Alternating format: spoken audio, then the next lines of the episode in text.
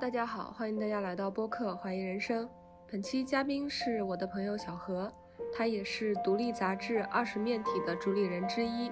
本期播客中提到的乌力波、重返全球概览、True Catalog 都是二十面体出版的单期杂志。这期播客是半年前录制的，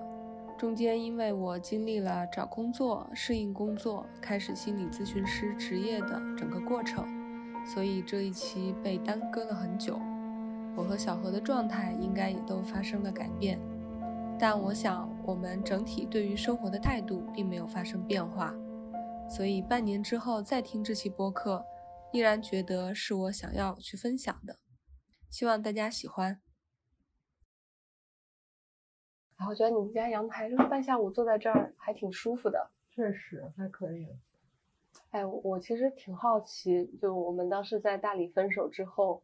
后面这一年多时间你的经历，我现在发现我自己就是，可能就是得那种有很多的新鲜的东西，也我也不能说叫刺激，可能它是某种程度上是也是一种刺激，就是。我现在完全不知道，我一两个月以后，甚至半年以后我要做什么。嗯，然后我感觉你要说从大理那个节点啊，大理就完了，就发生好多事儿。大理好像那是七八月份。二一年的九月，到九月份，九月份份啊，然后十月份，然后时间数到十月份，当时就去了上海。最主要的事情是从十月份开始，我们就开始做触摸想要的工作坊了，嗯，就开始做这个触 catalog，然后所以就围绕所有跟触的话题，然后就想要开始做跟触觉、触摸就这种相关的，然后我自己也会比较主动有意识的去做一些研究跟创作。然后当时对冰娜他们这些身体的跳舞的项目呀、绳缚呀这些都很感兴趣。然后后来就又去了景德镇，然后去了景德镇以后见到了 Adam，就跟 Adam 就早就认识，但是没有见过。然后见到 Adam 就感觉就特别投缘，也不知道怎么回事儿。反反正本来只是很短暂的见一面，但是我们就本来是在南昌，对，没有直接去景德镇，先去了南昌，然后就临时起意决定要去景德镇玩一下。然后结果，本来可能就是打算去两三天，然后我在景德镇最后就待了差不多有两个月，嗯，然后且还在景德镇租了房子。当时就想的是去年本来是想要搬到，就是当时是真的是这么想的，想要搬到景德镇的。其实我还挺惊讶的，因为我们在大理的时候嘛，我十一月份后来又去大理的时候，你刚好那几天也在大理。哦，对对对，后来回去过一趟。对，然后当时见面的时候你还说想十二月份再回大理，然后。租个房子，然后一帮朋友可以一起去那里搞创作。结果到了十二月份，就听说你去景德镇，还在景德镇租了个房子。对，就是觉得放弃的想法比，特别是工作上面的，就是你放弃的项目跟你放弃的选题，就二十元的选题，你比你最后做了项目做的选题多太多了。嗯，这真的就是因为你时时刻刻都是都是觉得有很多东西，然后它可以做，然后很好做。但是他就没有缘分做了，就是没有缘分做的事情，其实你还是会想要去再做一下的，因为你以前有了定了这个目标嘛，定了这个决心，你觉得说我要把这个事情。好好的做一下，当时去景德镇也是，就为啥要当景德镇做一年呢？但是我觉得陶瓷这事儿实在是太好玩了，就是金木水火土所有东西。然后所以当景德镇待了一两个月，我自己搞了一堆东西。我当时就觉得说，本来想要去大理做这种创作啊工作坊，我说我要在景德镇做，因为大理你不知道具体能干啥。景德镇有个特别特别具体的动手的东西，它里面又把所有东西整合出来。然后你就基于你这个想法，你就开始去找一些资源啊，找一些朋友合作啊，然后。但是你到了某个节点的时候，你就会觉得再往下做这个事儿是一个很艰难的事情，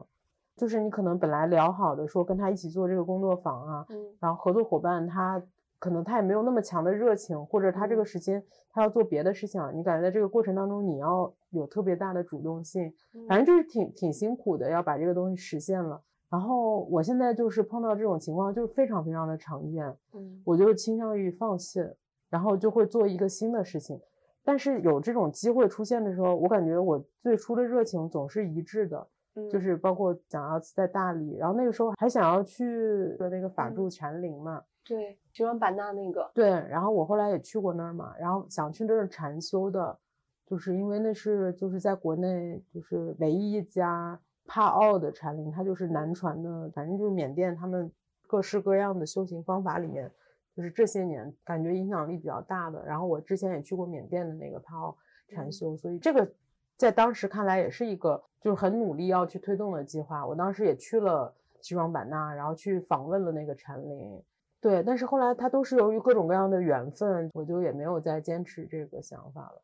然后去大理的创作也是，等我再回大理的时候，当时我们在大理的那个工作坊的那帮人就基本上全都走了。嗯，然后我又去大理，其实又待了一段时间，但是在那个短暂的时间之内，并没有感受到之前的那种感觉了。对对对，没有那个缘分把这东西续上。哇，你知道吗？我去年也回去大理待了几个月嘛，就是我刚回去的时候也是同样的感觉。嗯，就是觉得。啊，熟悉的人都走了，再回到大理，几乎就在大理没有什么特别熟的朋友了。嗯，就当时一度就觉得，哎，我好像再待在这个地方也没有啥意义了。哎，但我忘了是什么契机，反正又慢慢认识了一些新的朋友，所以又能在那儿继续待了一段时间。但是后来去年在那儿待的整个的环境和我的心境，就和二一年跟你们一起待的时候完全不一样。就觉得好像完全不可复制。去年在那里待的感觉还蛮像一个从一线城市过去旅居的那种状态的。嗯，但前年的时候会真的能感觉到那种巨大的魔力的存在。魔力。对，不知道该怎么说，就好像一下子撞到了一个特别不一样的世界里。嗯，主要还是因为。当时去的时候是跟你们一起参加那个瑜伽的工作坊嘛，本来也住在村子里，然后一起参加工作坊的那帮人背景差异化特别大，我觉得是挺美好的，就有点像世外桃源那种感觉。是，嗯，但是好像那种小环境也只是只能短期的存在，是，后面再去也没有了。嗯，对，但是我现在其实有一种很贪心的想法，嗯，就是我感觉我现在。只想追求那个世外桃源的东西，它不管是居住的地方，还是我的工作什么的，就特别是创作，它有两种思路，一种是说，就你做任何事儿都是这种感觉啊，就比如说，我觉得重返大理，就对于你，对于我来说，可能都有点类似，就因为你知道一个东西是很好的，你感受到它是个很好的，然后你在你想象当中，你对它期待也是很高，你想象一个东西，它非常好。然后你后面经历一个非常艰苦的岁月，或者你通过你的坚持不懈的努力把这个东西来创造出来，嗯，我觉得这是一种思路，嗯。然后第二种思路是你其实根本不知道你要的是什么，嗯，你根本也没有期待一个高峰时刻，或者你没有期待这样一个高潮的东西，但是你在这个过程当中，你不停的去达到这个高潮，然后这种高潮它往往就是因为你根本没有期待这个东西。然后你就是一直都在意外、意外、意外它带来的。然后在这种思路底下，它也是一种创作，就是你基于很多很多意外，然后你到最后你感觉啊，差不多是一个呈现的时间了，然后你把它呈现出来。然后很多事情呢，它是两者皆有的，就是你肯定是。就在它发展的过程当中，就比如说我们现在一月份这个工作坊，第一开始先先觉得说，哎，我们要尝试一下，就用 AI 做视频，啥也不知道呢。嗯。但是你在学到一些工具，你就觉得，我操，这东西这么牛，你你能做出来这些东西，你压根没想过。然后你基于你做这个东西以后，你突然觉得，哎，可以拿它再去做另外一个东西，它就是一个迭代的这种东西。然后我现在的想法呢，就是说。就它有一个平衡，我感觉就它已经到了这个事儿的顶峰了，然后我再继续做下去，它就是开始走下坡路，然后以及它没有那么强的潜力去制造那种高峰时刻的时候，我就会把这个事儿在这个阶段就放弃。但是如果我感觉他还有潜力，就是我虽然前期在做一些就是很辛苦的事情，就是在强迫我自己或者在凭所谓的毅力去做一些事情，但是感受上他未来有机会继续上升的，我就会继续做这样的事情。这是一个就很微妙的一种感觉。包括比如说去大理跟去景德镇，我觉得都是这个样子。我景德镇也去了两次，第一次感觉太好了，然后你第二次去的时候，你其实想要延续那个东西，或者复现那个东西，或者想要制造更好的那个东西。但是你到了那个地方，你发现你其实是一直在找补之前的东西，而且你还要付出，因为之前碰见那些东西全部都是不费任何吹灰之力。对。但是你接下来你发现你就要花很大的努力、艰辛的这个东西，然后才能去找补回来那个东西的时候，就在某一个时刻，就是想要说就放弃了，我就想要去把我的注意力转到另外一个我未知的这个事情上面来了。嗯，然后我现在越来越觉得，就是包括二十面体的创作，越来越虽然我们还是做一个老老实实的东西在做书，但是我越来越觉得它是更怎么说呢？它也不能说是艺术化的，因为艺术也不是这个样子，但是它就是一种更未知的一个东西。就你看似最后还是做了一本书出来，就没有一本书。他是在第一开始你就想好要做这个东西的，基本上你看到每一本书，它都是在它的整个这个项目周期的后三分之一，它才出现了这个东西它的最终形态。嗯，那一开始的时候可能是个什么东西让你们开始来做这个事情？全部都是缘分。我现在觉得，就是我的最大的能力之一，就你会自己想，你自己凭什么做二十面体，或者凭什么做这样子的事情？你在这个里面最大的能力是什么？就对我来说，我觉得是一种对随机产生事件的捕捉。嗯，然后我非常愿意把自己置身于。未知的这种状况当中，就一系列随机事件的涌现，然后你在这个里面补，你比如像我们这个零的电影工作坊，不知道你没有关注，就是我可能从去年十月底开始，然后我们就开始成立了一个相当于影视创作小组这样子的，然后我们这已经拍了五期电影了。这个东西的诞生，就是因为当时在我们那空间，就是莫名其妙的聚了一波。都有想拍电影想法的年轻人，但是大家无一例外全部都是业余的人，没有一个人在影视行业里面。就我本来压根都没有拍过电影，但是当时的氛围就特别适合去做这个现实创作的这种影视工作坊。但是到现在此情此景就已经就可能就已经过去了，我就觉得要继续再去做这个事情，它就变成一个 labor 了。它的高峰时刻它就开始往下走了。但是当时你决定要做这个东西的时候，其实你是属于这个事情的起步阶段。你是一个低点，然后接下来它就是一次又一次的高峰时刻，就觉得很爽那种感觉，就是你不知道会发生什么东西。它的这种爽的感觉一定是伴随着有一些未知的风险的。像今年我们二十面体改成那个月刊之后，嗯，你只是定了一个很简单的选题，然后你其实不知道做什么，它就是总是那种焦虑跟兴奋感交织在一起的，就那种刺激我也说不来。我我现在就对这种感觉。开始有点上瘾了，是这种，嗯。但我自己的感受就是，在这个焦虑和兴奋交织的状态里边，对于焦虑感的耐受，呃，不是一件很容易的事儿。对我去年有一段时间，在我正儿八经谈恋爱之前，之前有一段时间玩 Tinder，嗯，我觉得在 Tinder 上面也是一个这种，其实你在 Tinder 上会碰到很多人，就是他们。自己在那个个人介绍里面，以及他反复跟你说，他说我就要把这个 Tinder 卸载了，什么求求出现一个能让我把 Tinder 卸载的人，就你能感觉到这个软件它带给人的焦虑，嗯，然后还有人们是多么的又想用它又不想用它，就是这种很矛盾的感觉。而且你基于 Tinder 认识的人是非常的，哎呀，但是我当时在玩 Tinder 的时候，我觉得实在是太好玩了，我真的可能得有三四个月吧，我就沉迷于 Tinder，我就觉得 Tinder 怎么这么厉害。但是我还挺想跟你讨论一下，就是为什么我当时用听的时候没有那种完全没有你说的那种好玩的感觉。嗯，就其实我也知道，我也可以通过听的去交朋友嘛。嗯，但是我我会发现我的一个问题就是，我对这种方式交朋友存在一种害怕的心理。嗯，我好像更习惯于，嗯，就是我生活中发生了一个什么意外事件，然后遇到了一个人，然后再慢慢的，如果两个人比较兴趣相投的话，再成为朋友。嗯哦，所以听的对我来说有点太刺激了，我就会觉得有点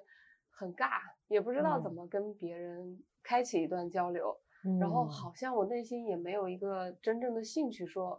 要跟一个人交流，我就会想说，哎，我我为什么要和他聊天？所以我其实还挺好奇，就是你觉得听的太好玩那种感觉里边包含着什么？就首先，我觉得我最早开始使用 Tinder 出发点是什么？首先，Tinder 它是一个被最为广为使用，它的功能是约炮，对吧？嗯，就是这个是一个我一点都不抗拒的一个功能。我感觉我用 Tinder 第一开始的一个原因就是很多元的，不知道想要干嘛，就真的是不知道想要干嘛。然后我也跟别人约过、睡过觉，跟别人喝过茶、吃过饭，然后我在那上面卖过二十面体，然后。好多人在那个成都跟那个北京的书展都有很多 Tinder 上认识的网友来我们摊位。那个人我们在北京 ABC 书展，我们住在 Tinder 网友家里，就等等等等。嗯，就是它这个过程当中，其实发生了挺多。Tinder 是个很多功能的一个平台，然后好玩的点在于说，我在各种各样子的方式上面都体验到了新鲜的感觉。比如说，就跟别人睡觉这件事儿，我之前真的是没有尝试过随便跟别人睡觉。嗯，但是我在跟别人睡了以后，我就觉得我们在做这个触摸的讨论做的实在是太理论化了。嗯，你就是这种特别直接的东西，它比什么来都要更有效。触摸发明了很多实验或者什么的。但是你如此简单的，你跟一个陌生人触摸，然后最深入的身体的接触，它带给你的感受跟体验，它就是一个强有力的、非常有冲击性的一个体验。呃，然后在 Tinder 上面交朋友或者在卖书，嗯，也挺好的。就二十面体它的一个渠道，它其实是一个比较有特定类别的。你比如说你在艺术书展上面或者公众号，你朋友，它是一个。确定的一个，它不是那种你像投放地铁广告啊，你的读者或者你看到你广告的人，他是很随机的这种，所以就是在 Tinder 上面推广工作这件事情，嗯，它会给我带来一些我意想不到的读者，嗯，然后这个东西也让我觉得挺有意思的，因为你就想这些人他本来压根儿根本没有任何机会了解到，就是我做的这个工作还有这方面的事情。然后或者是我这种生活方式，就我碰到很多所谓的正常人，我已这这些年都好少跟主流大众打交道了，而且你会本能的觉得我们做这些事儿就是其他人看不懂。但是前段时间我奶奶，就是我我妹她回家，我奶奶已经快九十岁了。我妹妹她回我们老家，然后陪我奶奶，然后奶奶做一些眼睛手术什么的。奶奶做完白内障手术，突然就到零点八了，就能看清楚字儿了。然后我妹就把乌力波拿出来给我奶奶看。我已经做这么多年二十面体，我从来没有想过我这东西可以给我奶奶看。然后我奶奶她一翻开，她就说赵元任。就布利波第一页写的就是中国一个汉语言学家赵元任，然后还我奶奶立马就说：“哎呀，你这做的挺好。”然后又又翻了一页，然后又认出来一些人。然后我奶奶一直都对我的工作很担心，你知道吧？然后她突然就从她能够了解到事情，获得了一种她对这个东西的理解的一个东西。这个事儿也让我挺惊讶的，就是我现在真的是挺珍惜这种我很不熟悉的读者。我没想过你说我奶奶能成为我读者。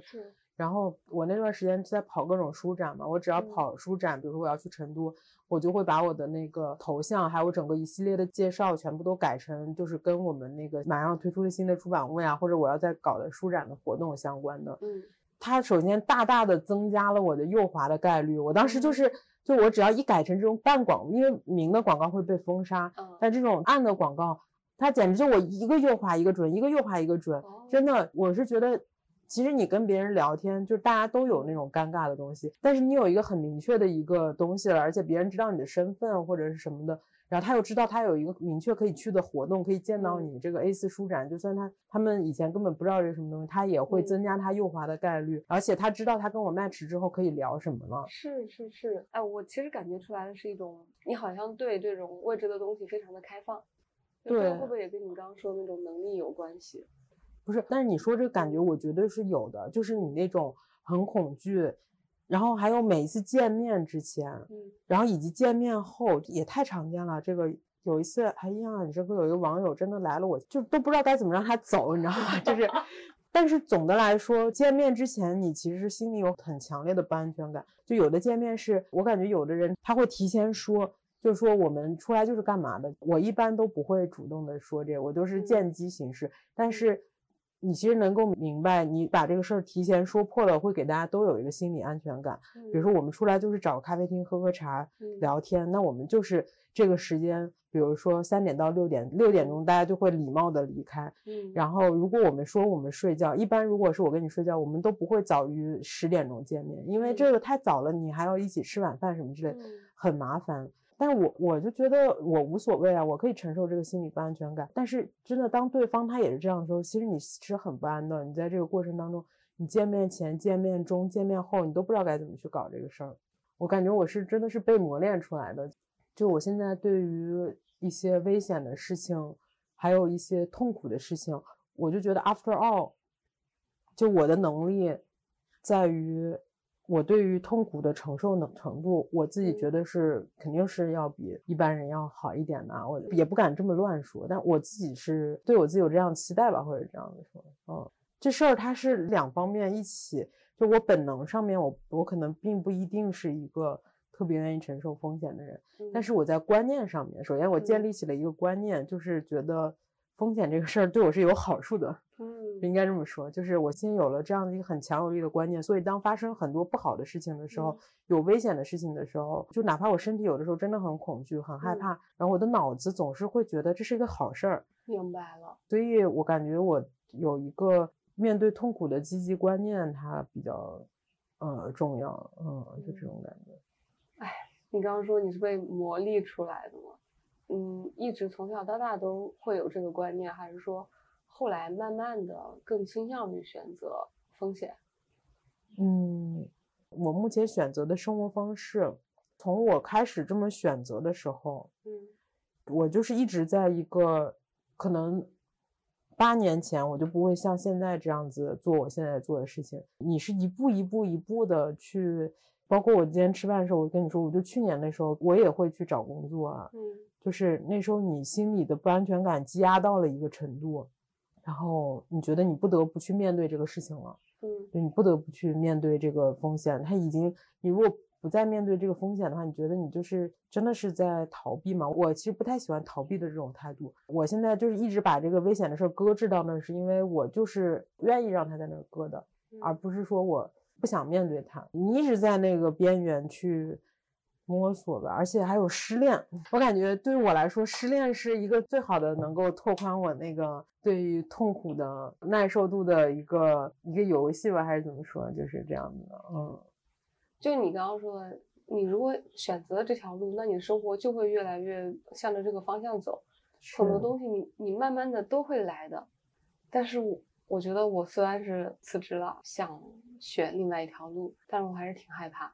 嗯嗯，就我必须得承认，我觉得我内心是一个还是挺多恐惧的人。我并不是能真正的在现在这个阶段很坦然的就放弃我曾经选择过的那条路。嗯嗯，也没有做好走上另外一条路的准备，也没有做好返回之前那条路的准备。嗯，就整个人就是卡在那儿了。嗯嗯，但是我我也没有就是用一种很悲观的心态看我这种卡的状态。嗯，就我也接受。现在就卡在这里吧，也挺好。所以我现在就是，就不是跟你说嘛，一方面又在找工作，另外一方面又在搞自己的事情，嗯，好像两边都觉得需要继续做下去，嗯，这个也是因为内心的不安全感，嗯，但是其实我心里面知道我是想走哪条路的，嗯，我只是不太敢去走，因为，哎，我觉得一旦选条路，就是改变的就不仅仅是一些很外在的东西了，就。不是你的收入，还有就是你在社会中的位置这些东西了，它甚至可能包含你跟家庭的关系，然后你跟你的伴侣的关系，嗯。嗯，就全变了，整个全变了，我就得。可能得慢慢的变成另外一个人，但另外一个人现在还让我觉得挺陌生的，嗯。嗯，我觉得你可能可以理解我现在的这种状态，嗯，是。我记得我之前就。是好像看过一本书吧，当时我也是有一些身体上的问题，嗯，然后那本书好像是叫什么与痛共舞还是要干嘛？它讲的就是身体上的疾病，就是慢性病，嗯，就是慢性病这事儿，你就是首先在心理上面你就认了嘛，这东西你就不可能解决它，嗯。嗯，然后你就在你认了，你就是天天都要痛的这个基础上，然后你怎么来开展一系列的事情？嗯，然后当有一些我自己感觉到就是超出我能力范围之外的事情，就是因为有的时候其实自己还是觉得很自大。出现什么问题以后，有的时候我觉得我那个自大就体现在我有时候看别人的事情啊，我都觉得你们这是点什么大点的事儿呢？怎么就能闹成这样呢？就是这这不至于的，咱们就是从头好好说说或者什么的。哎呀，但是我这半年有太多这个失败经验了，就是你看别人你就觉得匪夷所思，这么点事儿俩人能能闹这么大。然后就是我来介入，来帮你们，嗯，就是说清楚这事儿。然后结果你就把自己卷进去了，然后你就会发现，你当你成为当事人的一方的时候，你由于你的情绪或者什么之类的，你你跟当事人处理的一样糟糕。然后，所以我现在也感觉，就是有一些事儿它出现的时候，我就感觉说处理不了，就是超出我的能力之外了。嗯，然后我就想说，那就行吧，就与痛共舞嘛，就是它就是这个东西，时不时的戳你一下，就是让你带来有一个。难受的感觉，那那有什么办呢？就难受嘛，嗯，哎，是啊，那我觉得我现在生活状态也差不多类似这样，工作的事儿啊，然后自己想做的事儿，就这种感觉，嗯嗯，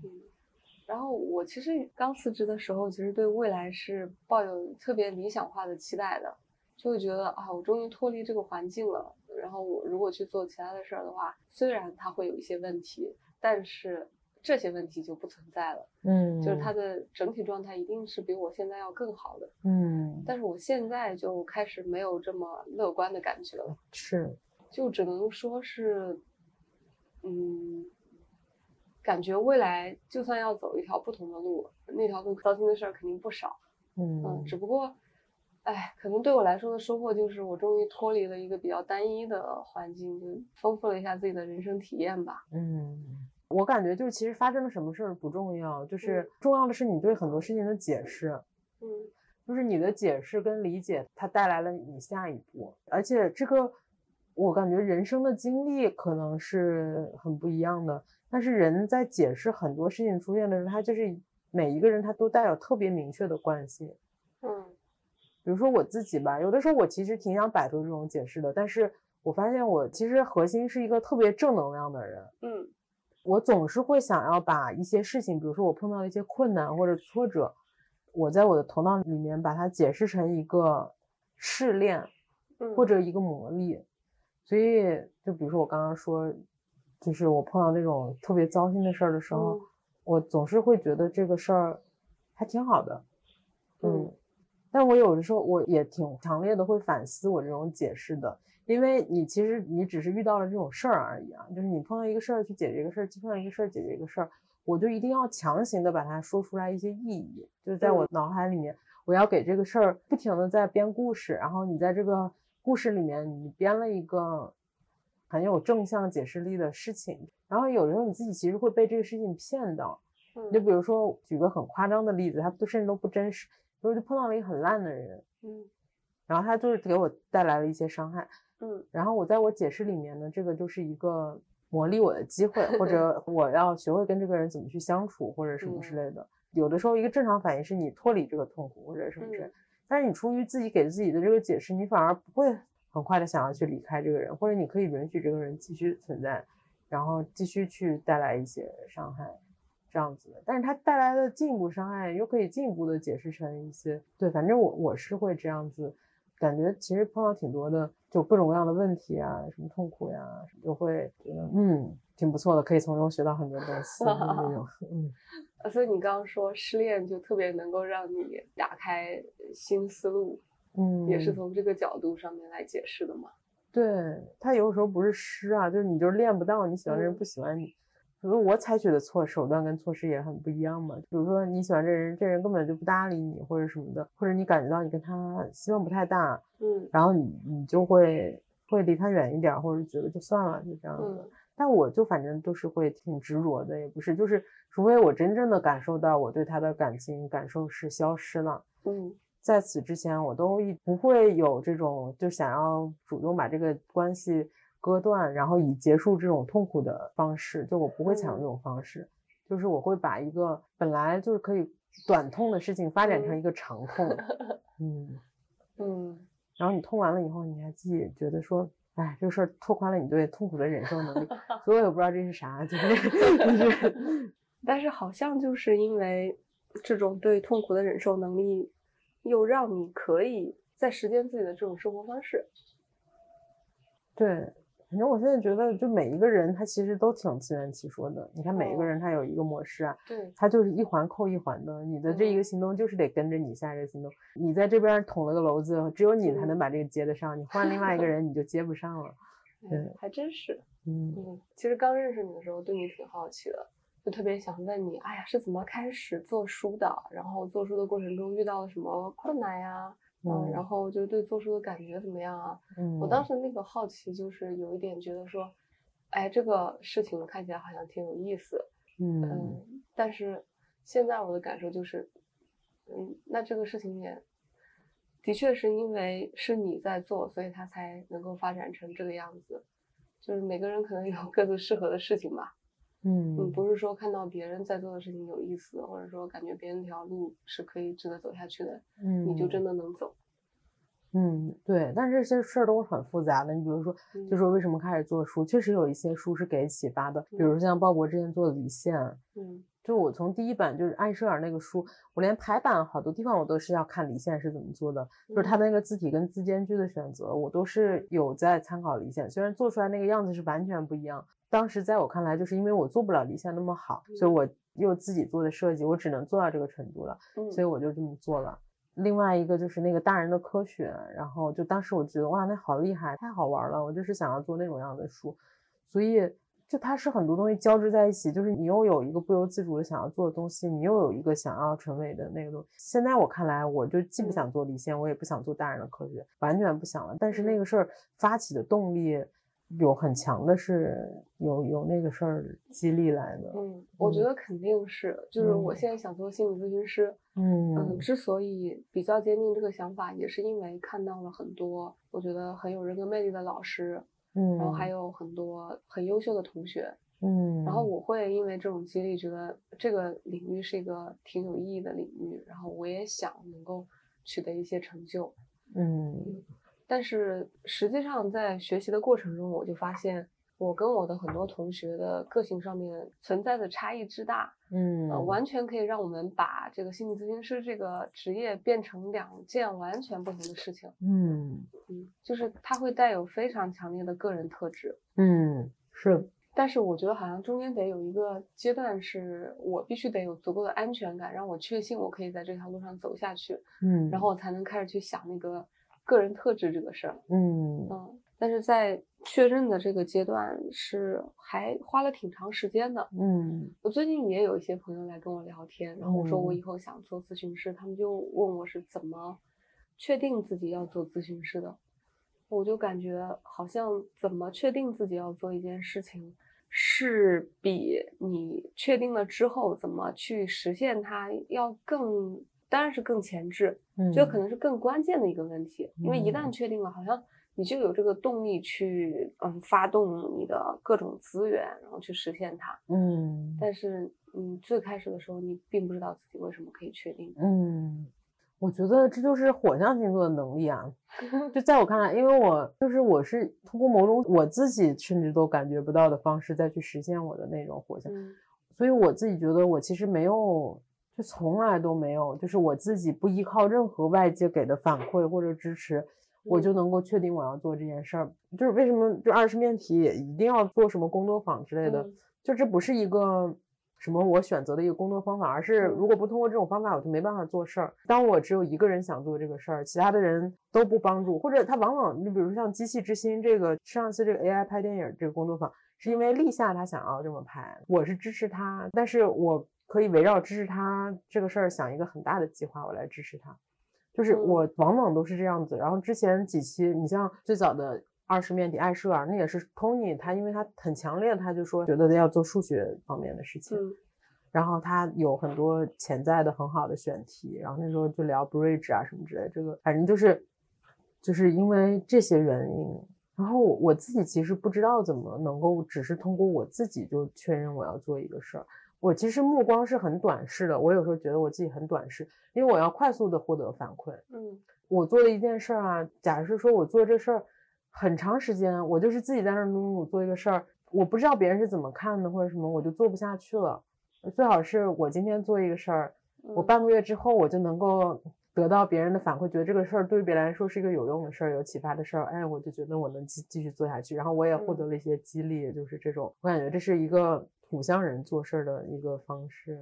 我觉得我跟你挺像的。你跟我挺像的，嗯对我记得你是有很多时工的东西，就是嗯群星时工，但你狮子好像也挺多的吧？哎，这个特质还蛮有意思的。我有时候会燃起那种突如其来的激情，嗯，就是有一种我一定要把这个事情做下去，而且我可以在做一些决定的时候比较的果敢，嗯，但是它不能持续。就是当我需要把这件事情变成一个长期持续的事情的时候，我就会需要像你刚刚那样找到非常多的反馈，就是让我确信这个事儿我确实是可以做下去的。嗯嗯，我现在想到一个解释，之所以这样，就是性格中可能还是有务实的这一部分的。所谓的务实，就是还是会比较去看待做这件事情的，从那个通俗意义上面来衡量的那种价值或者意义。嗯，对对就不会说天马行空的觉得这个事情我觉得行，它就行，对不太会这样。对是，对我觉得我就是特别的特别的务实。嗯嗯，但如果你真是一个特别务实的人，那也就罢了。其实你也不会去想有什么天马行空的想法。嗯，就是我又很务实，但是又不想做很无聊的事情。嗯，然后，所以就是你感觉到的务实，其实也是务实，就是但是你还是能够很明确的知道这件事情的意义所在的故事。嗯嗯，就前两天在深圳摆摊儿的时候，然后我们隔壁那个开悟的人，嗯他当时说，他觉得我们这个摊位很不可思议，因为他之前跟我在成都的时候摆摊就是邻居，当时那是我们那个地图不是将刚刚出，然后那时候桌上放了一本全球概览，然后我们在跟别人很用力的解释我们这个工作坊呀什么之类这个嗯逻辑，然后他当时就觉得说这个东西太小众了。就是太不可思议了，他觉得这东西谁听说过？他说他当时心里就这么想，但是他当时没有跟我这么说。哦然后他说，包括桌上放那本书，你就觉得就是在他看来就是随便搞了一本六七十年代的美国书，嗯就是你又基于他做了那么多东西，谁会为此买单呢？但当时他就很震惊，就是那一次书展其实是地图不是将近刚出嘛，当当时卖的非常的好。然后他说一会儿过来有人买一本精装版，而且我们精装版三百八嘛，然后一会儿过来也有一本，他当时就觉得就是非常的震惊。我就觉得就是他这种感受，我自己就是觉得是。就是地图不是将包括这种，它就是看似小众，但是我就是做了这个选题，我不会真的做一本六十年代、六七十年代嗯随便一本美国杂志，然后做这么一个东西，是因为就它这个小众或者是什么这个话题，它就是有意义，就是它能够支撑我们做这么多的工作坊，然后做出版物什么之类的，就是因为它最后的最核心的这个意义。要是它就是为了一个我自己的兴趣爱好或者是玩的东西，根本就是根本就做不下去，就是这种嗯感觉。是的，但我觉得 True Catalog 真的就更加小众了。更加小众。对，呃，也不是，真的不是，就是嗯 True Catalog 它这个受众跟地图不是疆域，它就很不一样。嗯 True Catalog 现在我观察起来，但是我们做的时候就已经感觉出来了，就整个嗯这个工作坊就是有一半儿，甚至一半儿以上都是艺术家。嗯就是这个 True Catalog 里面，虽然就尤其是后半本儿，就是有特别多，因为就是设计啊、工程、工业上面的东西，就是嗯你在元宇宙里面的触觉体验什么的。但是这个书整个来说是更艺术向的。地图不是疆域其实没有那么强的那种人群就是圈层的属性，嗯但 True 的话，就这个艺术群体的这个属性特别的高。嗯，嗯，我能感觉到，就我跟 True Catalog 触摸工作坊这个事儿之间是有弊的。因为地图不是疆域，我觉得它其实对于我来说，为什么我会对地图不是疆域感兴趣？我觉得背后有一种思想，就是真的对自己的那个现实生活感到非常的不满，呃，希望能够通过去学习另外一种曾经真实存在过的生活方式，然后能从里边找到一些就是精神上的资源。嗯，我觉得持有这种想法的人不在少数，在现实社会中感觉到一种强烈的被压榨感，我觉得可能是一二线城市年轻人的一种普遍感受。嗯嗯，所以地图不是疆域它能够受欢迎，其实我从一开始都不是很惊讶的。嗯，但是触摸真的就像你说，它是一个更艺术向的事情，就是它会跟普通人的日常生活没有特别大的直接关联。但是我现在会比较就是去买到这本杂志，然后就看了一下，我觉得这里的内容我都完全能理解，也跟我这一年多的经历有关系，就确实脱离了一线城市那种主流的生活状态，跑到大理去待了好几个月，然后大理又是各种身体的活动特别多的一个地方。嗯然后接触之后也会有一些反思，然后再去看这个初开乐乐的时候，就会有一些共鸣的东西存在。嗯，但是毕竟能够对这种身体的东西产生直接感受的人，我觉得还是太少了。嗯，确实。那初开的 log 反正卖的还可以，挺好的，是吧？还可以。嗯，因为我觉得是因为做的比地图不是疆域，就是它的做法让人很难理解。哦，对对对，其实是就是把嗯工作坊的 Milanote 的那个页面打印出来，对，还有分享那对些东西它。的阅读体验不是非常的，不是非常顺。对，然后跟别人解释起来也，别人嗯觉得这是啥呀？就是太多人就说，哎呀，看不懂。就是有的人真的是嗯他在摊位前面，他可能你感觉他已经看了二十分钟了，你嗯觉得他是一个，就是因为能在摊位前看二十分钟，就是持续阅读，尤其在这个书嗯展都是很难得的，感觉都是很好的读者。然后看了二十分钟，然后说你们这是啥呀？然后你就觉得这东西真的是你自己做的，肯定是有问题的。你让一个已经这么认真阅读的人，你看了这么长时间都不知道这是什么东西。哎，但是触确实更像一种那个比较偏向于杂志的阅读体验，就是它的信息会更清晰一些。嗯，对，就是虽然触也是有点儿，嗯。哎，但是我我觉得有个特别有意思的事儿，就上次去书展的时候，我有带一个朋友，他之前没有听说过你们嘛。我在那个摊位上面跟 Tony 聊天的时候，他就在翻，最后他买了一本乌力波。嗯嗯，就是我觉得可能对于一个不是非常了解你们杂志的人来说，那种比较传统的杂志编辑方式，确实是更好接受的。对，确实吴立波比较好理解。嗯嗯，是。那那你们之后的杂志会继续延续那种比较更容易理解一些的编辑方式吗？就比如说，就我说了嘛，就是我们最早在做艾舍尔那一期之前，我很想的，我觉得很厉害的，对于我来说就是大人的科学跟离线。我现在一点都不想做大人的科学跟离线了。嗯。就是我不想做的感觉，就是因为它很确定，它每一期都每一期都一样的，嗯，就是它每一期它的模式啊什么之类，它都很一样。它这样子是一个高效的一个生产方式，但是就是我一眼就已经能看破它是个什么东西了，以后我就一点都没有兴趣了。明白，嗯，你还是希望有变化。我现在就觉得我确实是做不了那种，就是我一眼能够看透的那个事情。我不会为了读者，就是我也觉得这样的出版物更好卖。就是其实它从影响力啊或者什么之类，你要做一个商业的，你甚至要做一个文化品牌什么的，它可能都是更有效率的。嗯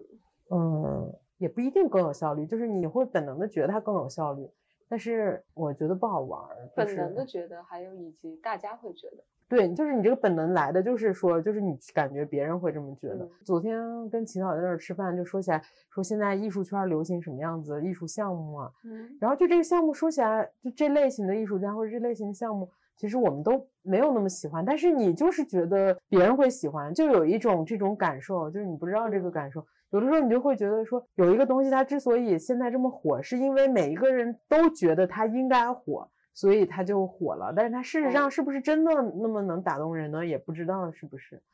嗯，是的，嗯，反正我感觉之后二十面体的，我其实就是更想就是说，就用纸的方式来做东西，纸就已经变成它就是一个媒介了。嗯，它可以做各种各样的事情，就是他可以在纸上面就是做一些跟影视啊或者什么更相关的东西。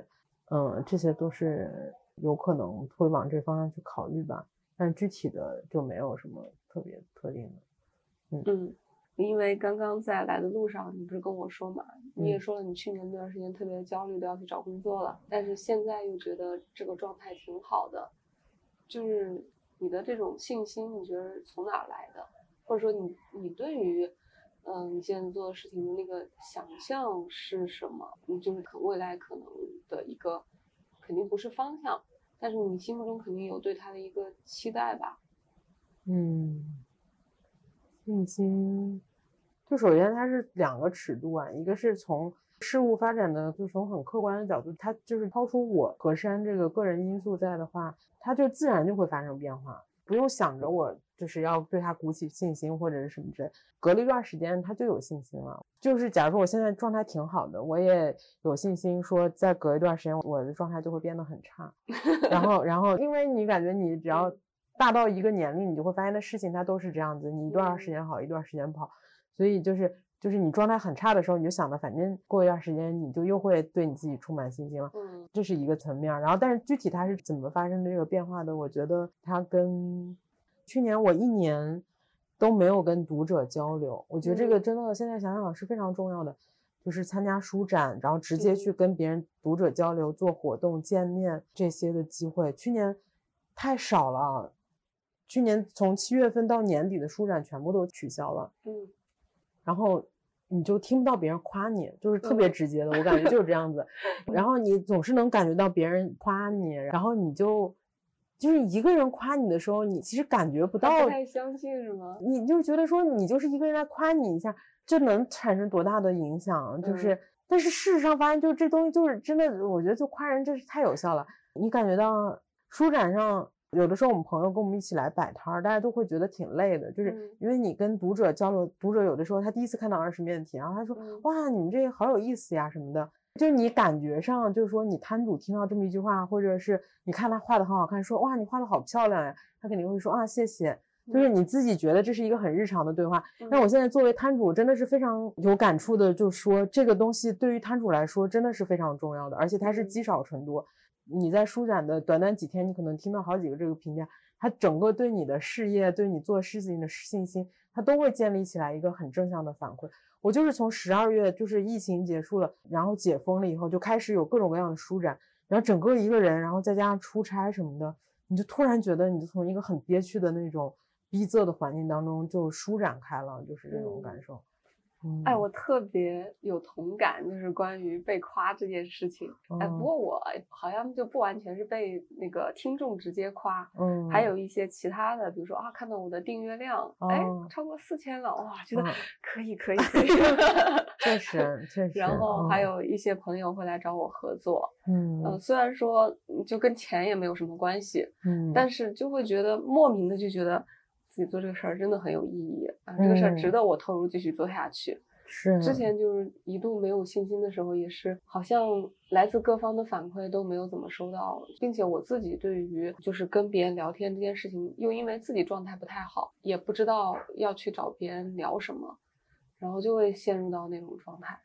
哎，但是我就我现在又觉得说，我现在这种信心就是有点太盲目了，你知道吧？就这种嗯信息已经足以大到让我觉得，哎，找工作的事情可以先放一放，让我先忙嗯完我播客的事情再说。但但是是挺好的呀，这就是就是需要多建立一些信心。信心就是很盲嗯目的，就是这种很盲目的东西，我觉得其实很难得。就是你比如说，你决定要做 A 还是做 B，嗯然后你在这个抉择 A 可以带来这种生活方式，B 可以带来这种方生活方式，但你莫名的突然对 A，就其实你根本是非理性的，但是你对他极有信心，所以你嗯。就会很盲目的去投入在这个事情当中，这是一个非常难得的事情，我就觉得，因为你换另外一个人看来，或者你自己抽离出来，你从客观嗯。上来讲，